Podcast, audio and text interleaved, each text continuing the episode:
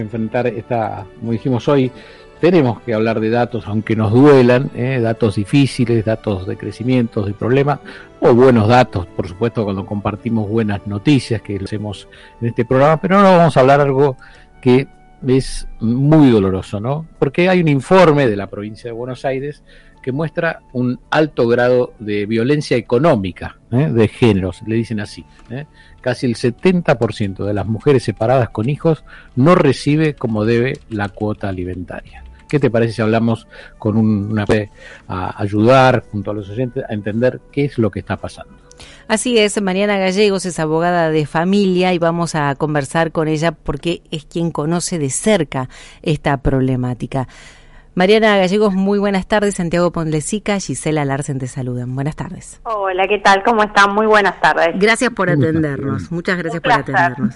Mira, vamos a ir, tenemos poco tiempo, cosa que lamento muchísimo, pero vamos a ir a las cosas puntuales, porque hay, hay algo que me fue impactando de la nota que, que tiene que ver con que no importa si un papá tiene trabajo o no tiene trabajo, si tiene una buena posición social o tiene una mala posición social, sino que esto de no pagar la cuota se da en todas, en todos lados, en, todos los sectores. Se da en personas que tienen recursos y personas que no los tienen. Por eso es importante eh, aclarar que de este 70% no se trata solamente de eh, progenitores que maliciosamente se insolventan fraudulentamente para, para no asumir las responsabilidades, sino que en muchos casos realmente no pagan la cuota suficiente porque hmm. no cobran el dinero suficiente, porque no pueden mantener las casas cuando se separan y son solamente había un progenitor proveedor de los alimentos, ¿no? Esto es una realidad matemática. Si yo gano 50, vivo con dos hijos y una mujer y me separo y tengo que ir a alquilar, tengo dos alquileres, dos luz, dos expensas, dos gas, claramente no se puede. Eh, también hay mucho trabajo no registrado, que esto es el, mayor problema que tienen los jueces para poder embargar salarios. Si yo no mm. tengo de dónde ir a retener, ¿a quién le pido que me diga cuánto gana este hombre? Y así hay un montón de situaciones, por eso digo, sí, no tiene que ver y hay muchos sinvergüenza que tienen muchísimo dinero escondido, que se va de viaje, y que no paga porque no quiere o porque cree que la plata la madre la usa para hacerse las, manos, ¿no? Mm. Pero, pero es, es muy grande el aspecto y hay de tantos ejemplos que podríamos hablar eh, de cómo se compone este 70%. Hay algo que en los últimos tiempos vengo escuchando y tiene que ver con que seguramente los que, digamos, en buenos términos a una separación acuerdan, que es que eh, cada uno se haga cargo de, determinadas cosas y, todo pareciera ser más feliz en esos términos. Absolutamente, pero es que además nosotros ahora tenemos un código que estableció que las obligaciones y las responsabilidades, también en cuanto al ejercicio de ocuparse de los hijos, es de ambos progenitores.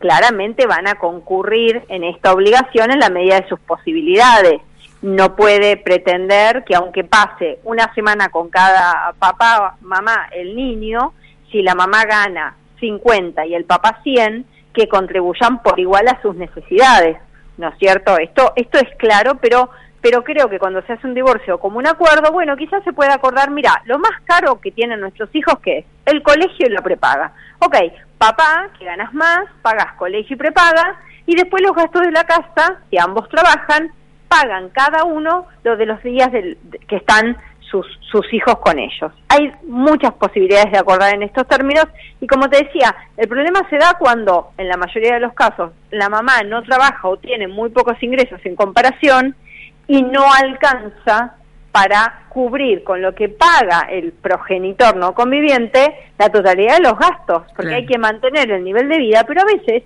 es matemáticamente imposible.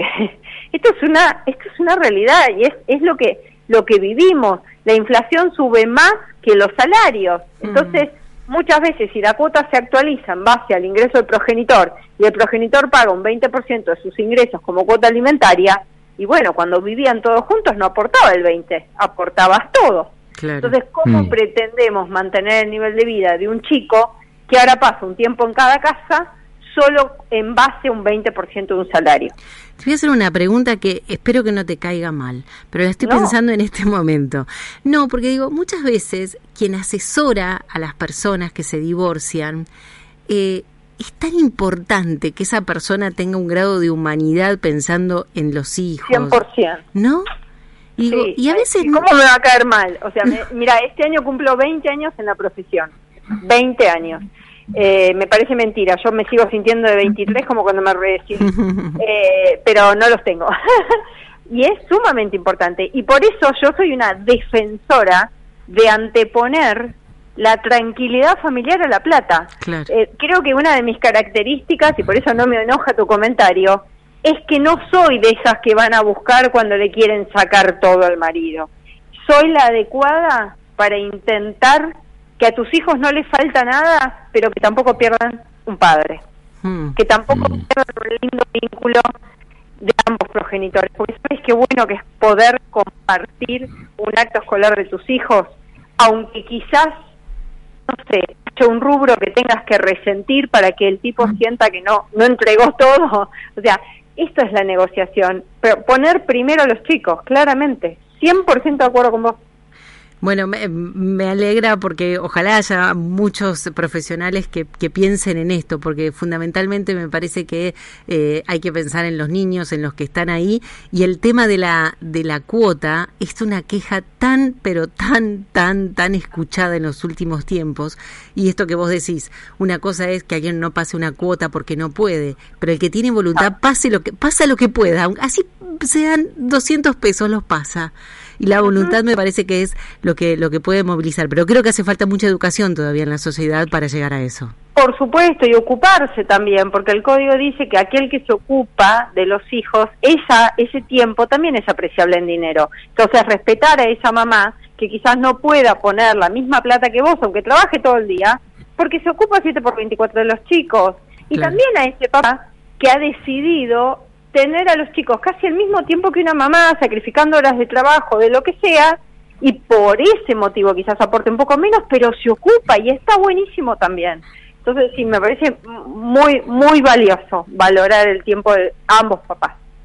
Doctora Mariana Gallego, te agradecemos muchísimo. Me encantó escuchar hablar ustedes dos y te vamos a invitar de vuelta así yo también puedo participar. No porque. Eh, eh, ¿Vos estás diciendo que te dejamos ¿eh? afuera? No, me encantó escuchar a, dos mujeres conversando de esto. no tengo otra postura que la de ustedes. Pienso que lo más importante son las relaciones y bueno, es un tema para, para ocuparnos que vamos a necesitar más tiempo. Tengo un montón de preguntas que me quedaron para Mariana. ¿Eh? Cuando quieran, cómo no, un placer. Muchas gracias por tu tiempo, Mariana. Mariana es, abogada de familia, Mariana Gallegos, y a propósito de esta mm, encuesta que se publicó, que el 66,5% de las encuestadas no recibe la obligación alimentaria o solo la percibe eventualmente. Esto puede ser cada dos meses, cada tres meses, por ahí dos meses seguidos, no hay una constancia. En esto también tiene que ver lo económico y en esto también tiene que ver algo muy importante que dijo Mariana, el trabajo registrado, pero en el fondo de todo esto tiene que ver ser buena persona, creo yo, ¿no? Eh, ahí está, están los Sin duda, ahí estaban mis preguntas, dice, ¿no? Mantener eh, la relación y bueno, aquí están escribiendo los oyentes, he criado a mis hijas sin cuota alimentaria, pero traté de mantener la relación. ¿eh? Y bueno, y me pregunto, porque también aquí se trata de control del Estado. ¿eh? Algunas de las personas, por ejemplo en mi caso, que represento a la radio, en todos los organismos del Estado me piden que dé el, certificado libre de eh, alimentos. Claro. Yo no, yo no estoy separado, así que siempre me llama la atención. Quería preguntarle sobre temas técnicos y qué hace el Estado por todo esto. Vamos a seguirla. ¿eh? Vamos a continuar con esto, claro que sí. Muchas gracias por estar con nosotros como todos.